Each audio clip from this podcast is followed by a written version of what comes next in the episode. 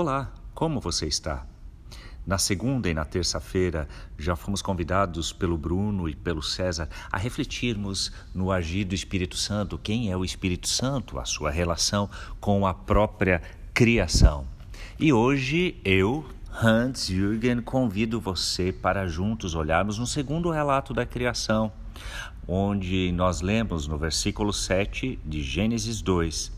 Então formou o Senhor Deus ao homem do pó da terra e lhe soprou nas narinas o fôlego de vida, e o homem passou a ser um ser vivo. Lhe soprou nas narinas o fôlego de vida. Preste atenção. Esse fato, ele é relatado tanto em Gênesis 1 como 2 apenas quanto ao ser humano. É só na criação do ser humano que há esse soprar de Deus transformando o ser humano num ser não apenas vivo, existem outros seres vivos, obviamente, mas também num ser espiritual. Nada contra o seu cachorrinho, tudo a favor do seu gatinho, ou sei lá qual é o seu animal de estimação, mas nós somos diferenciados nos relatos bíblicos da criação em relação aos demais seres. Fomos criados como seres espirituais, fomos criados claro, em relação aos outros seres, para guardar, para administrar, para representar a Deus na criação. Este é um aspecto que poderíamos conversar, mas hoje nós queremos ver a partir desse versículo o fato de de que, enquanto seres humanos, fomos criados como seres espirituais. E isso tem tudo a ver, talvez, com o anseio que você já percebeu na sua vida, de que não basta apenas correr um dia após o outro ou apenas buscar sustento, alimento, sem haver um sentido maior.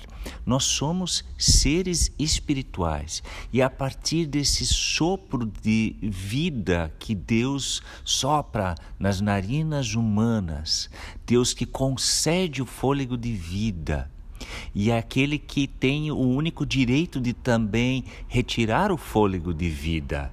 Por isso a vida é tão sagrada, ela procede de Deus.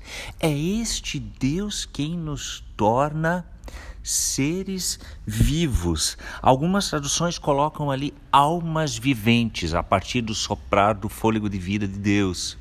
Alma traz uma conotação como se o ser humano fosse separado entre corpo, alma e espírito. Tá certo que para alguns estudos, para algumas áreas do conhecimento, é interessante falar em dimensões diferentes, mas o texto bíblico aqui aponta para algo muito significativo.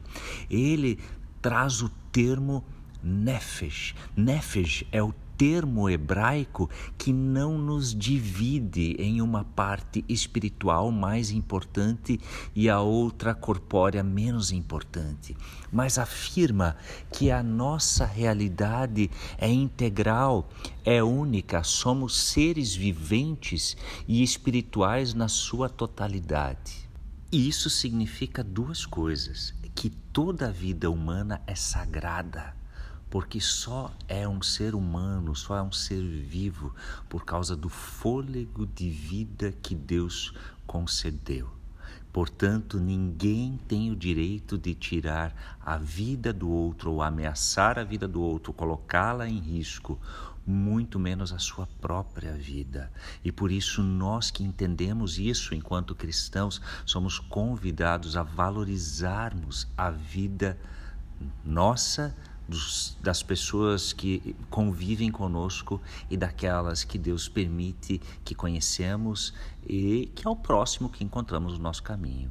E o segundo aspecto, quando o ser humano é definido como nefesh, como ser vivo na sua integralidade, é que Deus se importa com todos os aspectos da nossa vida. Tudo é espiritual, tudo é de interesse de Deus. E tudo que você vive, faz ou deixa de fazer, ou vai fazer, ou está planejando, ou até o seu relaxar, descansar no dia de hoje, vai acontecer diante desse Deus que lhe deu o fôlego de vida. Portanto, agradeça pelo seu respirar.